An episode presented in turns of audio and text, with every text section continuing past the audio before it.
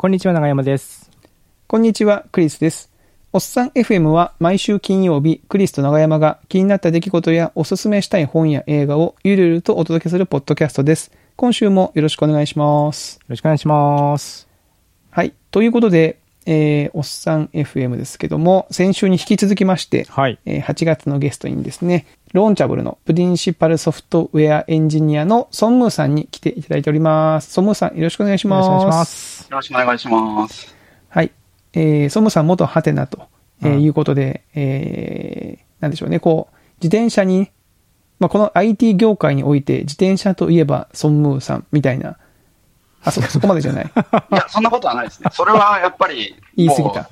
J 近藤さんじゃないですか。あはい、いちょっと言い過ぎた。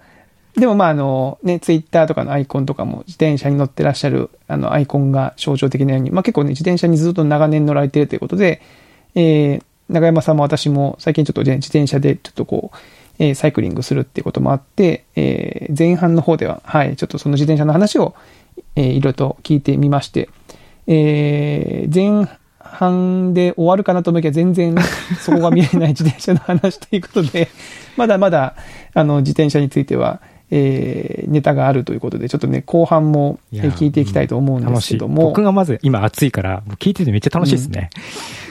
なるほど、なるほどって感じで聞いちゃう。うんで、まあ僕はね、やっぱこう、なんでしょう、なんでしょう、そんなに体もできてないし、あの、ごゴリゴリに乗りたいわけじゃない、ちょっと楽して乗りたいぐらいのね、気持ちもあったりして、その最新のね、その 自転車ってどんな感じなんですかっていう、テクノロジーは。私をどう助けてくれるんだっていうところをちょっと聞いてみたいと思ってるんですけども、まあその辺もそもそも詳しいんですよね。最近の自転車いや、自動。詳しいというよりかは、割とちょっとその、こう、それこそここ2年ぐらいで、そのうんローラーとかまた乗り出して、ちょっと自転車熱が再燃してきてるって中で、うん。その若干その浦島状態みたいなのがあって、あなるほどなるほどああ、はそはは。そこで結構、あの、面白いなみたいなのがいくつかあったんで、多分そういう話が。できるかなっていうのをちょっと、はい、思っています。はい。最近ソンムーさん面白い、面白いなっていうのは、どういう感じなんですか、今？最近面白いなって思ったのは、やっぱりその電動変速ですね。長山さんわかると思うんですけど、その、まあ、自転車ってその、前と後ろに、その、い歯車がギアがついてて、はいはい。で、それで、えー 9×3 で27段だったり、まあ、2×11 で22段だったりとか、まあそういう感じになって、まあ、その、例えばその前の刃が44枚で、後ろの刃が11枚だったりすると、うんギア比が4なんで、その1回そのクランクペダルを回すと、一周させるとタイヤが4周4回回るっていう。まあ、うんうんそうですね。で、まあその分すごいパワーを使うみたいな、まあそう、そういうのがあって、で、まあ、まあ変速機、前後に変速機がついていて、これを変速レバーで変速するっていううん。わけじゃないですか。で、うん。で、基本的にそれってワイヤーで引くわけですよね。ねワイヤーで引いて、うんその、なんていうか、チェーンの位置をずらすことによって、うんそのチェーンをちょっと外にしたり内側にしたりして、えー変速するとうんいうことをすると思うんですけども、最近はもう、あの、電動で、なんていうか、チェーンの位置をずらすっていうのが、あの、少なくとも、えープロのロードレースの競技シーンとかでは、もう普通になってきてる。えー今ワイヤーで繋がれてるところが電気式、電気式というか、無線で、無線なんだ。そう。で、僕は結構、無線の変速って許せなくて、許せなくてというか、やっぱすごいこう、なんかやっぱり、な電池切れると、そうですよね。動かな、くなるじゃん、みたいわかりわかりますわな。かります。そこ、そこ、そこ電池でいいのみたいな。そうそうそう。なんか、そういう、割とこう、なんていうか、物、物理的なワイヤーで引くかうらん。いいんじゃん、みたいな。うんまあもちろんね、変速だから確かにパワーには影響ないし、まあなんなら変速できなくなるだけで、まあ乗れることは乗れるからね、思 うんですけど、うーん、なんか電動変速すごい苦々しく思ってたんですよ。ええ。で、ただもう、プロシーンとかで当たり前に使うようになってるし、もうなんか、す最近その、スプリンタースイッチっていうものの存在を知ったんですね。ええで、まあ、これはどういうものかっていうと、うんあの、こう、ロードレースのハンドルの場合って、うん。あの、なんか、こう、大体ブレーキレバーと変速レバーっていうのが一体化してて、それで変速するんですけれども、そうすると、こう、なんだろう、別のポジションを取った時に変速できないんですよね、厳密に言うと。なので、一番ロードレーサーってスピードよりの下半を握ってる時なんですけど、下半っていうう、のは。ぐるってこう曲曲がってるあのロードレーサーの特徴的なハンドルの下の方を握るってる状態。そうそうそううんうんうん。はい。そこに、もう一つスイッチをつけられるんですよ、最近は。あ、そっかそっか。もう単純に電気式のスイッチだから、まあ、どこにでもつけられるってことなんですね。そうなんですよ。だから変速機を。複数持てるんですよあね、。なるほど。お、それはすごいな。そうそうそうですよね。ワイヤー引きだと、もう引くところ、引っ張るところ一箇所しか。変速できないん視点が一個しか取れないですもんね。うん。そうなんですよ。あとは、そのシンクロナイズドシシフティングっていうのがあって、うん。まあ、つまり、これはどういうことかっていうと、前後同時に操作しないといけない時あるじゃないですか。はいはいあのつまり、スピードを上げたい時って、とにかく、その前のギアをでかくして、後ろのギアを小さくするっていう、うんそういう、ただそうすると、結構その前のギアを動かす時って結構そのギャップが大きいんで、割とすごいこう繊細な変速が求められますよね。うん。ただ、最近はもうそこを、もうワンアクションで前後両方切り替えてくれるっていうのができるんですよ。だから昔はこうなんかこう、前をでかくして後ろを小さくするみたいなのをこう同時にやってたのが、そこをワンアクションで逆に前のギアも後ろのギアも操作してくるみたいなことをやって、あ、じゃあ連続的にこう変えてくれるみたいな感じに。そう、そうなんです、そうなんですよ。ああ、なるほど。うーん。こう、だから、20段って言っても、例えば前が2枚、後ろが10枚の20枚って言っても、別に全部は使わないんですよね。うんうんうん。その、ギア比が近い。ギア比によってはところもねあ、るので死んじゃうところがあるってことですよね。うん。そう、そうですよね。そうそう。その、例えば、その、前の刃が50で、後ろの一番軽いやつが25だとギア比が2なんですけど、うんそれで使うことはなくて、大体その前の刃を17、34にして、後ろが17だとギア比が2なんで、まあだから同じギア比が作れちゃうんですよ、しうんチェーンがあんまりクロスしない方が機内の負荷もかからないんで、うんだから、だから基本的にはその、前を一番でかくして、後ろを一番、後ろも一番でかくするっていうギアには絶対しないんですよ。絶対というか、まあ基本的にはしない。っていう。うんだからだからその辺をいい感じにやってくれると。えーいやなんか。もうその電動変速っていうもうものが当たり前に受け入れられて、次のフェーズに進んでしまってるから、もうこのムーブメントっていうのは、なんか不可逆なものなんだなっていうことを結構、その、思い知らされたっていうか、はあそう、そういうのがあるんですよ。結構、これで思ってることで似たような話があって、うんうん。最近、ロードバイクに乗って結構驚いたのが、うん。タイヤがすごい太くなってるんですよ。今太いですよね。太い、ロードも太いんですよ。ロードも太いんですね。そう、ロードも太い。太いその、あとギアが、ギアが結構軽いギアっていうのを使う。うんうんうん変速枚数も多い、多いし使うみたいなのがあって、まあ、つまりタイヤってその、僕の頃は 23C ってやつが主流だったんですね。だからタイヤの幅が、幅ね。うん。がそう2.3ミリ、うん。違う、に23ミリうんっ。ていうのが主流で、まあ正確に言うとちょっと違う、リムの幅とかなんですけど、うんっていう主流で、で、今はもう25、なんなら27とかがをプロでも使ってるんですよ。すごい。で、まあ、だからそれはいくつか理由があるらしくて、うん。なんかその太い方が、あの、まずタイヤの外径が大きくなりますよね、純粋に。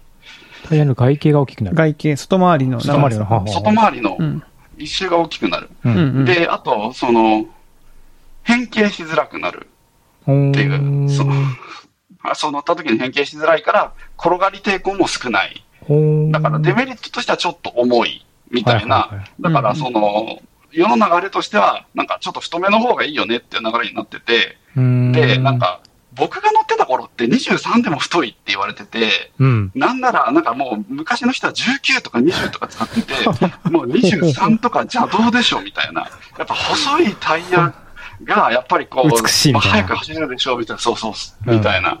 はいそういう、でもなんかそう、こう世の中どんどんその太い方向に進んでるし、うん。あとはそうギギアとか、もう歯車まとかも、まあだから技術的な問題もあって、昔はそんな大きなギア比の変化ができなかったんですけど、うんうん。だから昔はその一番重いやつが55の11で、一番軽いのが44の、えっと23とかなんですよ。で、後ろにでかいギアつけると、上りが楽になるんで、そうですね。まあつけるじゃないですか。うんはいつ。けるんで。でも昔は23とかだったんですよ。うんその一番でかいギアが。うんう。うんん。で、もう25とかつけちゃうと、なんかちょっとこう、乙女ギアみたいな言葉があって、乙女ギアそんなんつけてんじゃねえよみたいな、そういう。軟弱なってことままさにそのお男社会的な感じですよね。そうそうそう、男社会的な、そうそうそう、のがあって、で、もう27とか、まあ、僕27つけてるんですけど、27とかつけちゃうとマウンテンバイクかよみたいな、そういう言われ方をするみたいな、そういう、あマウンテンバイクの、なるほど、そういうふうに言われちゃうんだ。そうそう軽い、そう、どこ登んだよみたいなね。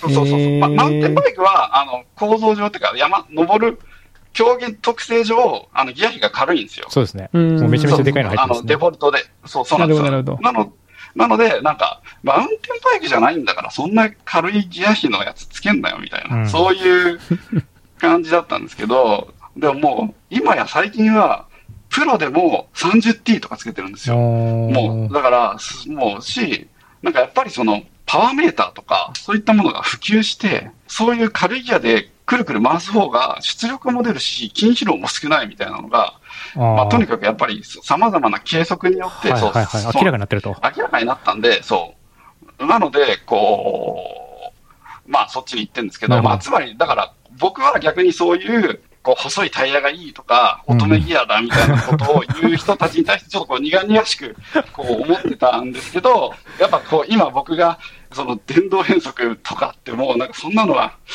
ねえ、どうなのかみたいな。言って自分がいて。そうそうそう。すごいこう似たような、なんかこう、あ、これ、あ、こういう、こういうのあるな、みたいな、あるなというか、すごい、そことオーバーラップする気持ちを最近ね、すごいこう、味わってるんですよね。うーん。自転車ってなんかすごくね、シンプルな構造だなと思うんですけど、でもこんだけどんどん進化してるってもなかなか面白いですよね。確かにね。うんうんそうですよね。まだ攻めるとこあるんだみたいな。うん。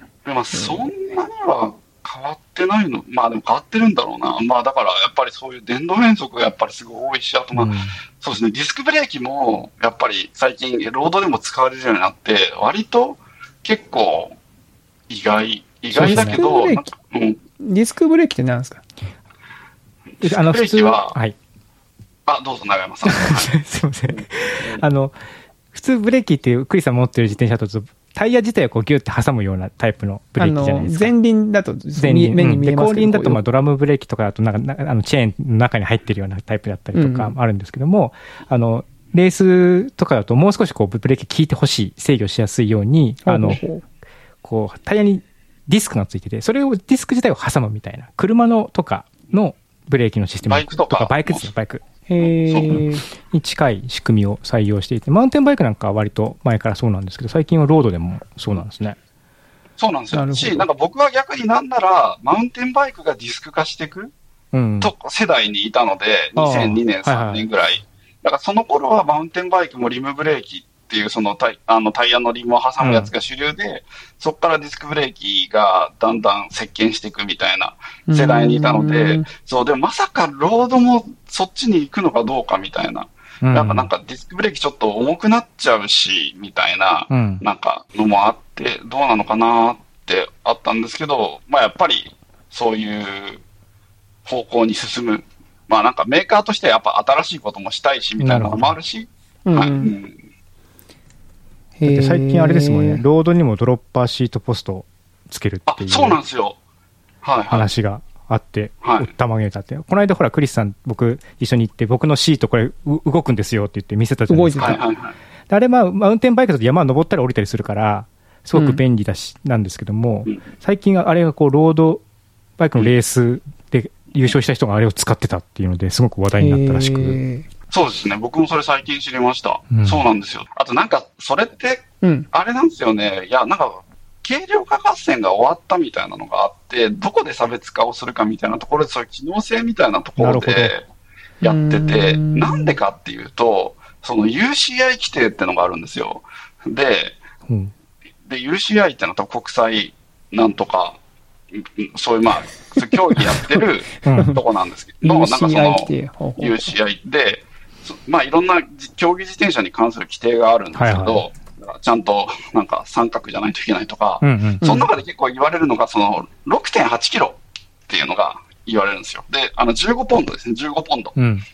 15自転車は15ポンドより重くないといけないんですよ、競技用のやつは。そうなんですね。軽く、そうなんです。しようと思ったらできちゃうとなんですか？逆逆に言うと。できちゃう、できちゃいます、できちゃいます。逆に多分今はそれぐらいは余裕でできちゃいますね。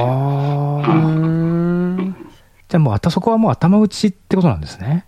そうなんですよ。ま。だからあ結構、まあもちろんだからパーツ自体はあ軽くなった方が他のところで遊びを持たせられるんでいいんですけあ。ど、はいはい。そういうところで、まあなんか UCI 来てもまあなんか改定した方がいいんじゃないかっていうのもあるけど、うんまああんまりそこを変える力もなかなか湧かないみたいなのがあるし、うん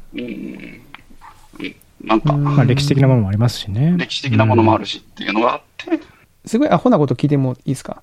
何にも分かってない素人の意見というか質質問だと思って聞いてほしいんですけど、うん。あの、はい僕昔ミニ四駆とかあの小学生時代やってたんですよ。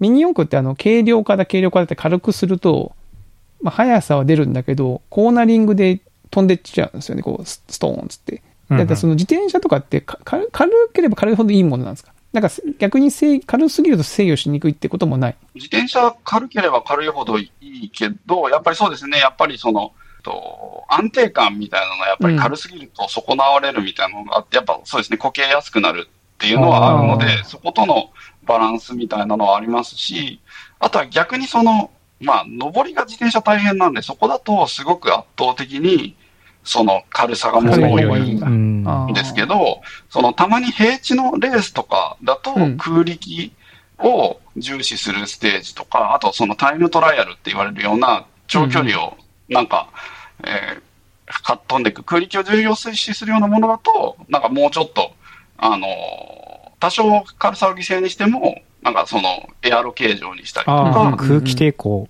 考えるとそうかです。ね、そっちの方が大きい。そうですね。ああーだからなんかもう最近はそれこそ風洞実験みたいなのをやって、なんか本当にどれぐらいパワーが下がるかみたいなのは結構やってるらしくて、その一環ですね毛とかも、ああの、そ沿ってそれで、比較みたいなのも、ーなるほど。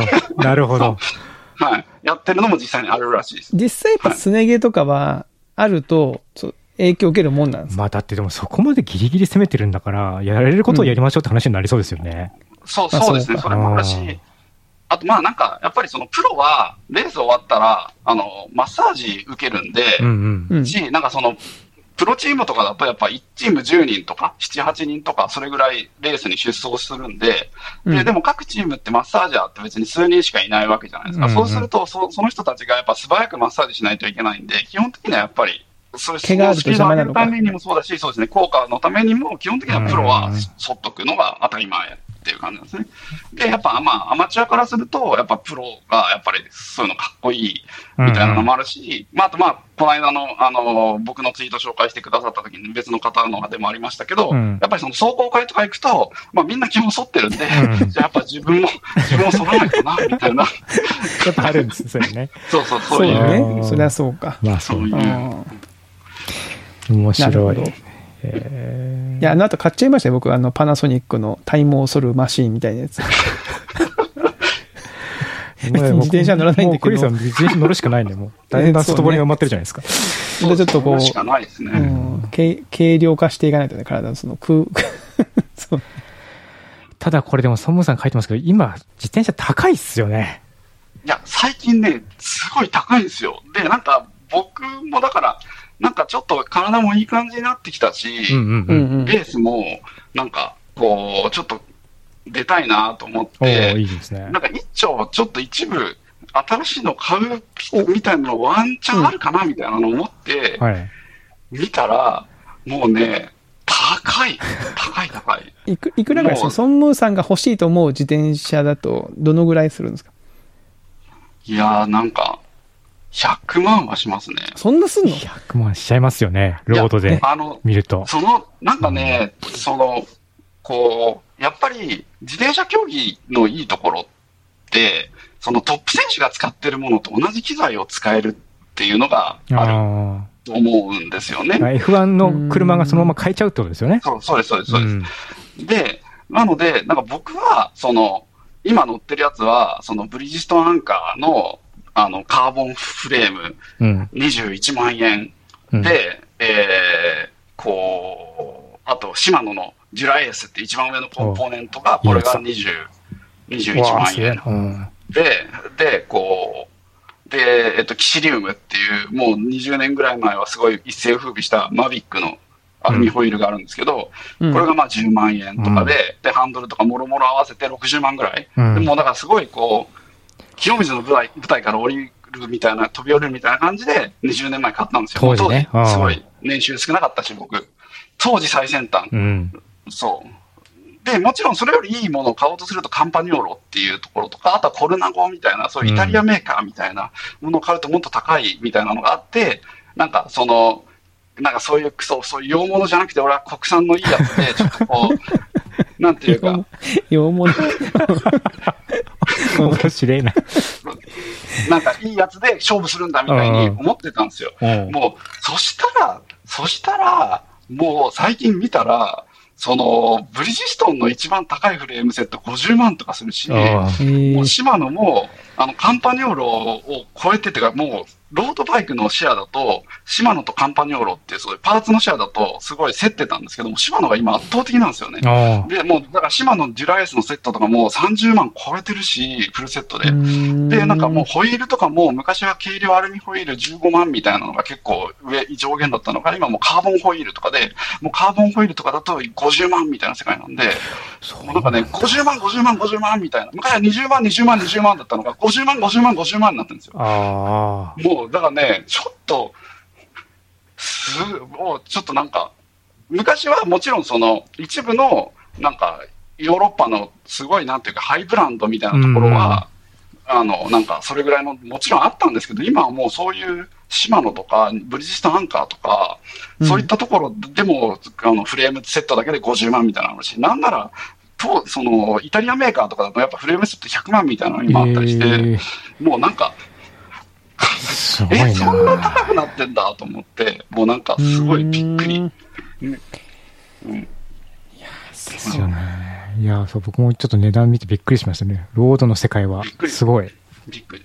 まあだから、ちゃんとでも世界で売れてるそのものだから、うんちゃんとそのうん世界の市場のインフレに沿って値上がりしてるっていう、そうそういう話でもあると思うんですよ。なるほどねまあだから、そう、島野はやっぱすごい、あの、僕は好きな企業、頑張ってほしい企業なんで、そういうふうに、なんていうか、カンパニョーロのシェアを奪ったみたいな、すごい好きなんですよ。やっぱなんかその、昔はそのカンパニョーロっていうパーツメーカーがもう圧倒的に強くて、うんうんうんもうツール・ド・フランスの、えー全チームが使ってるぐらいの感じだったんですけど、それが多分30年前とかですかね。ええそこにシマノが結構乗り込んでって、なんか割とその、それこそアメリカのチームとか、なんかそういうちょっとヨーロッパとは違うチームに使ってもらって、かつすごいこう、選手の意見を聞いて、ああ。そう、実績を残して、うん。なんかもう、それでこうシェアをすごいどんどん奪い取って、へで、ーなんか僕が乗ってた頃は半々ぐらいまで来たぐらいだったんですけど、今はもうなんか8割とか、それぐらいのシェアっぽいんで、いや、すごいなと思って、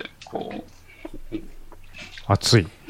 あつい、そう。ちなみにその、なんでしょう。自転車の価格は上がっているじゃないですか。で、さあの、前、前編の方だっけ？で話したその、まあ自転車って結構その、盗、盗難とかに気をつけなきゃいけないというか、うんうんうん。まあ言ったらその、その防犯技術での方面はあんまりアップデートはないんですか？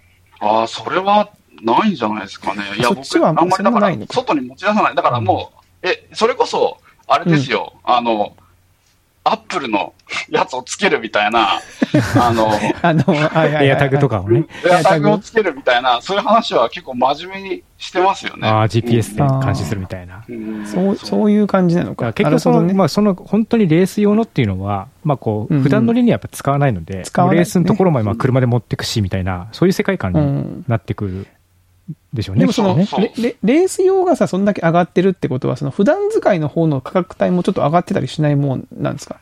いや、上がってますね、上がってますね。多分。でもちょっとずつ上がって。る。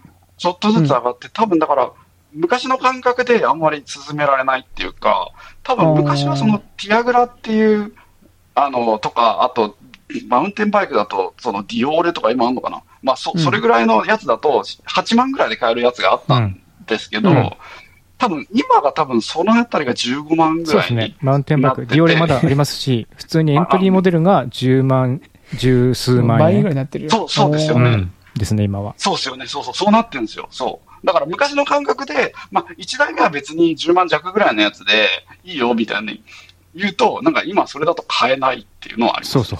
あここんな感じになっちゃうんだっていう感じらしいですね。そう僕もちょっとあんまりその、ねね、感覚が分かってないんだけど、まあなんか結構話を聞いてるとそう言ってる方がいて。そういう感じなんだ。うん。はあちょっと自転車の趣味もなかなかお金がかかるようになってきてるね、最近はっていう話を聞きましたね。面白いないや、それでですよ、そのそうそう。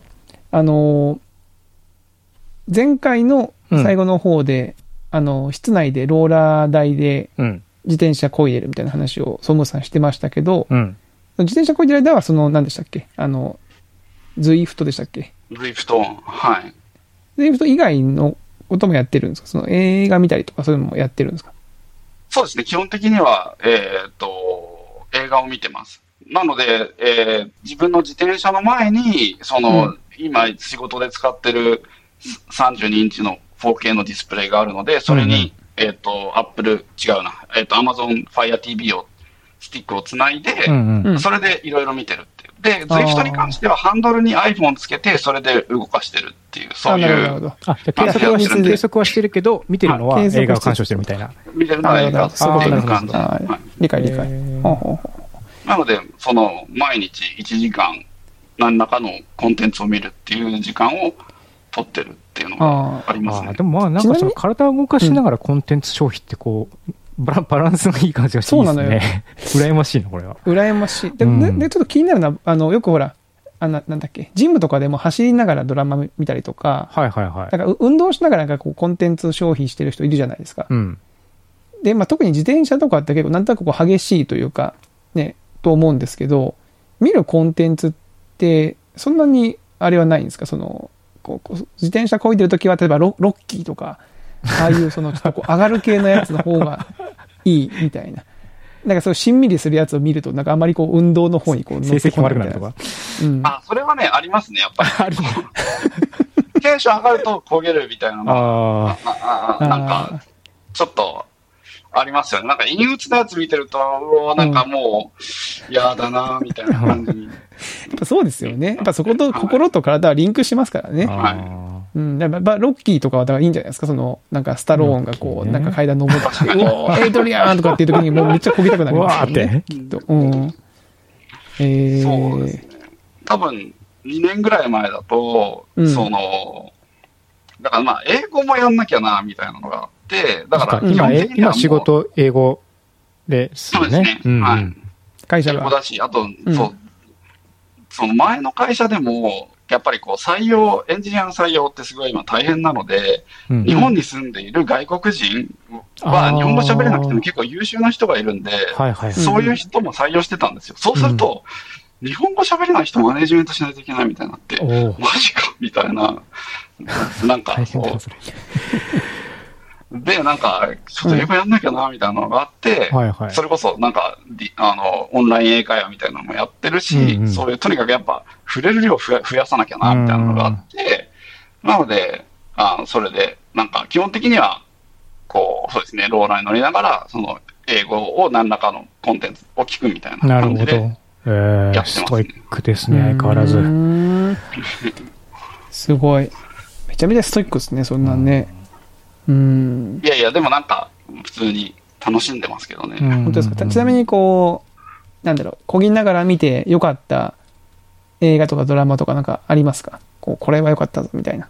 あだだから最初結構その、同僚とかに勧めてもらって、うん。うんなんか、とにかく量多いやつがいいなと思って、そのゲームオブスローンズとかを見て、はいはいなんかはいはい。、うん、ゲームオブスローンズ、あ、すすごいなと思って、これが現代のエンタメの最先端なのか、とか思って、こうんうん。う、うん、見て、あとなんか、他は、なんか、バックトゥーザフューチャーを初めて見て、え、バックスズフューチャーを最近見たってことですか？じゃ最近見たんですよ、2年前。これすごい名作じゃねえって思って、名作ですよ。あ。名作じゃないと思う。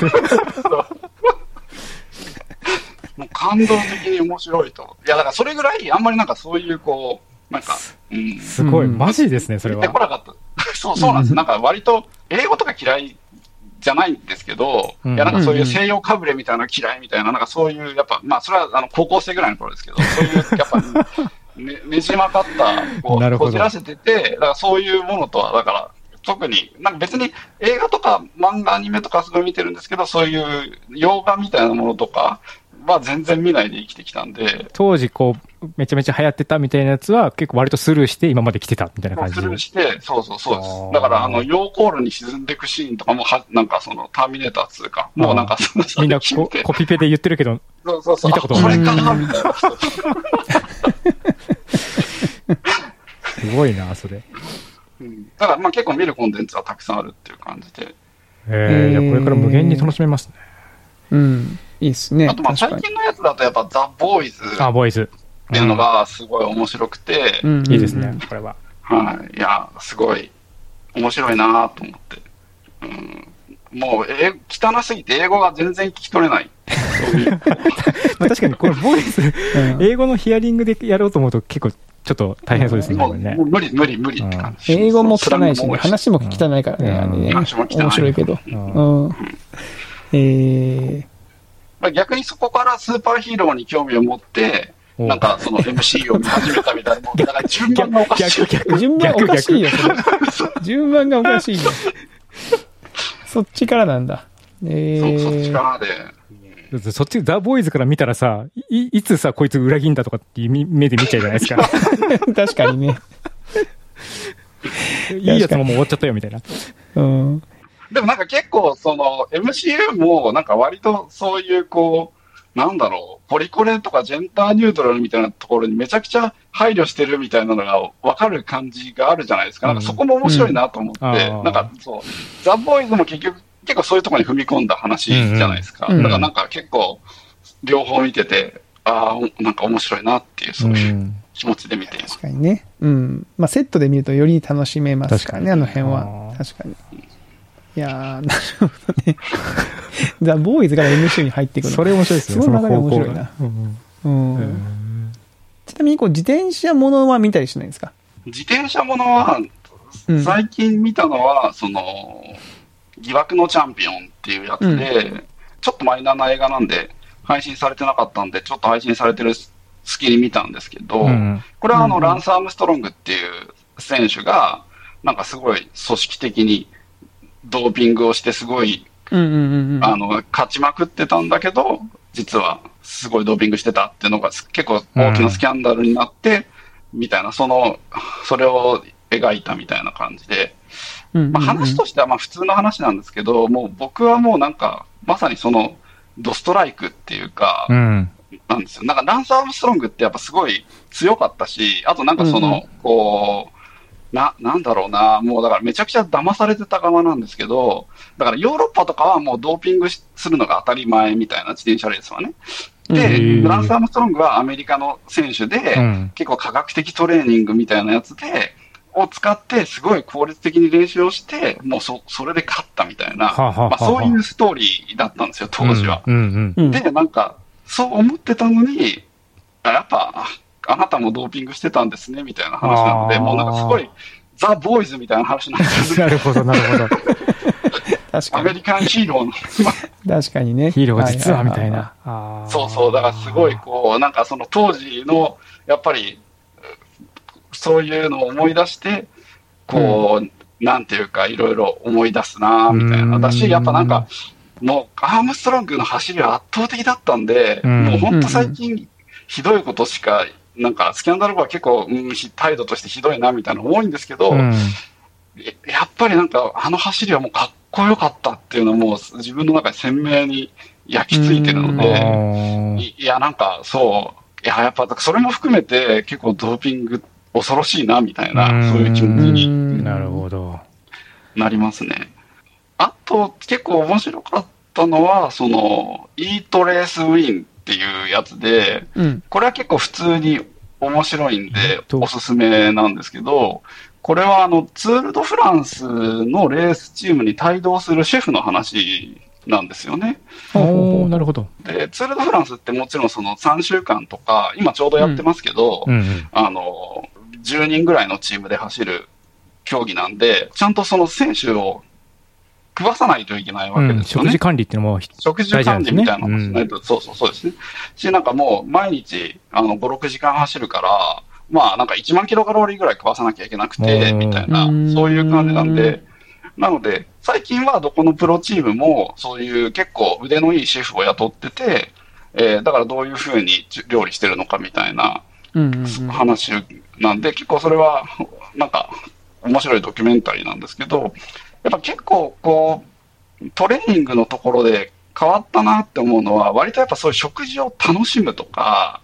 割とそういうところもすごくこう、大事なんですよっていうのが最近そういう競技のところでも明らかに認知されてるなっていうのはこれを見ても思ったし、思います。なんか昔はやっぱ同じものを、とにかく栄養価の高いものを食い続ければいいとか、しかもはいはい特になんかそそ そういうのもあんまり行き届いてないから、とにかくオリーブオイル振りかけたパスタをたらふくって、レースに行くみたいな、そういうこう、感じだったのが、うん。やっぱちゃんとシェフが栄養バランスも考えて、かつなんかその選手を楽しませるみたいなことを、で、フィジカルだけじゃなくて、メンタルにも、そうそうそうこう、メンタルも大事影響があるみたいな。そうそうそう、メンタルもすごい大事なのよみたいなことを言ってて、うんあ、そうそうだよね、みたいな。うんうんえ オリーブオイル振りかけたパスタ食っときゃいいんだよっていう。確かにね、エネルギーがあればどうにかなるっていうのはありますけそうどね。あとはチキン食っときゃいいんだよみたいな。ありそうでも。いいっすね。ちなみにあの、僕、自転車の映画で言うと、プレミアムラッシュっていう映画があるんですけど、ソンボさんご存知ですか？いや、知らないです。これはね、長山さん知ってます？プレミアムラッシュって。プレミアムラッシュって、えっとどんね、な映画？2012年の映画で、メッセンジャーのやつか。はあそうそうはあそうそうそうそう。あメッセンジャーの映画ですね。まあちょっとサスペンス調の映画ではありますかね。うん。まあ僕、自転車乗らないんで、こういうなんかちょっとこう、だいぶ演出された自転車見て、おーって思って、結構ね、印象深い映画ではありましたけども。うん。ああとあれだ。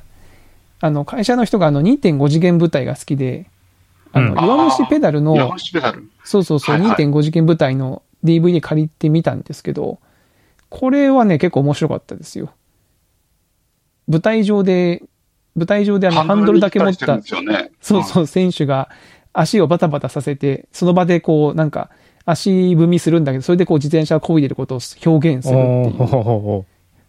うん。で、最初だからそれだけ見たら、本当ハンドル持って、ね、足踏みして、えー？って思い、ちょっとね、本当かよって思って見ましたけど、結構ね、面白かったですね。へうんから、孫文さんもそれ見ながら自転車乗ってもらったら、ケイデンスって言いながら、こう、わーってこう、一緒になって思いられるかもしれないです。うん。いや、弱虫ペダルはいい、いいと思います。はい。弱か虫ペダルはいいですね。うん。はい。普通にチャンピオンで連載始まった頃から読んでました。うんあちょっと途中で読読むのやめちゃいましたけど。うん、いや、普通になんか、すごくこう、いいなと。自転車乗ってる、作者がちゃんと自転車乗ってる人なんだろうなっていう、そういうあ感じがあなるほど、なるほど。はい。うん。好きでした。あれ、まん、まんべん？まんべんだっけ？まんべん？っていう、あの、NHK でやってる、うん浦沢直樹さんってあの、やわらとか書いてた方がうんはいはい。やってて、漫画家を一人紹介、毎毎回こう、一人紹介するやつで、その、弱虫ペダルの回があって。なんかね、あの、工夫を喋ってましたよ。その、ま、やっぱ書いてると連載長いから、うん自転車のその時々のその流行が変わってくるんで、その自転車のデザインとか、そのなんだろう、細かいところも、なるべくその時代に合わせてちょっとずつこう変わっていってるから、ある程度自転車レース自体はそのインターハイのレースで1日とか1週間とかそのぐらいの期間なんだけど、連載期間は数年かけて連載してるから、その間にこう自転車のムーブメントがどんどん変わってるわけですよね。はいはい。でそれをどうやってこう絵に落とし込んでいくかみたいなあのし話しててすごい面白かったですけどね。えうん、え弱虫ペダルのちょっとマニアックな話していいですか？いいですよ。いや、なんか、結構、弱虫ペダルが日本の自転車マーケットに影響を与えた部分が結構あると思っていて、だから結構女性女性のロードレース乗りとか弱虫ペダルで始めた人が結構いるらしいんですよそうなんですね。ね。ええあと、あの、東堂選手っていう選手がいるじゃないですか。あのいるんですよ。なんか、えっと、ライバル校のうん。クライマーで、東堂陣八東で、あ、とか言って、その人が乗ってるバイクがリドレーっていうメーカーのバイクなんですけど、うん。リドレーってすごいマニアックなバイクで、その、当時結構日本に入ってきたばかりだったんですけど、なんか結構それで売れたっぽいんですよね。ああ、人気キャラが使ってて。そう。かつ、なんか、これは多分作者も承知でやってるんですけど、リドレーって、そのベルギーのメーカーなんで、あの、ベルギーのメーカーっていうのもすごい背景があるんですけど、そのベルギーのレースって、その石畳でやるレースが多いんですね。石だからちょっと舗装路なんだけど、ちょっと道が悪い。ところを走るレースが結構多いんですよ。だからリドレーも割とそういう石畳で走る丈夫めの自転車なんですよ。でもカーボンで乗り心地がいいみたいなやつを出してきて先進的だったんですけど、だからどちらかっていうと、クライマー向けの自転車じゃないんですよね、リドレーって、もともとは。でも、その東堂君が乗ったことで割とそのクライマーの自転車みたいな感じになってるのが、ちょっとこう個人的に面白いなと思ってるんですけど、もう全然多分これは、なんか超、そう競技をやってる人がわかる。まああれですよ、ほら、エンジニアがさ、ドラマでやってる、ドラマで出てくる黒い画面とか見てさ、あれこれ SQL じゃんとか言ってるような感じですよね。確かに確かに。あの、最近、今もやってますもんね、ドラマでね。あの、やってる言語はなんとかとなんとかとなんとかですって言ってて、あーねいや、それ全部やってたらすごい、すごいだろっていう やつがありましたけどユニ。コーンに乗ってでしたっけ？はいいやユニコーンそうそうそう、ユニコーンですね。うん。まあ、それに近い感覚なんでしょうね。えー、面白い。面白いですね、やっぱそういうのは。うん。いやいや、と言ってたら時間が、なんと、はい。まだね、これね、実はこの、今回ね、ドキュメントに上げてもらってたトピックス、いろいろあったんですけどね、ちょっとこれはまた次回以降の、そうですねえー出演のま時に。た孫悟さんに来てもらいましょう。していただきましょうね。ぜひ。いや、今回はもう自転車だけで終わるだろうなと。結構話せたかなという気持ちでいます。はい。まだ、まだあり面白かったなね。で、またこれ、またじゃあ次回って言って、その間にまたあった自転車のアップデートをそうそう、アッ話してプデート話したらまた終わっちゃうからね。ありえます。あり得るけどね。はい。という感じで、ははいい、孫武さん2週にわたってありがとうございました。ありがとうございました。はい。いや、こちらこそありがとうございました。はい。はい。ということで、えー、今週のおっさん FM はこのあたりとさせていただきます。はい。また来週お会いしましょう。さよなら。さようなら。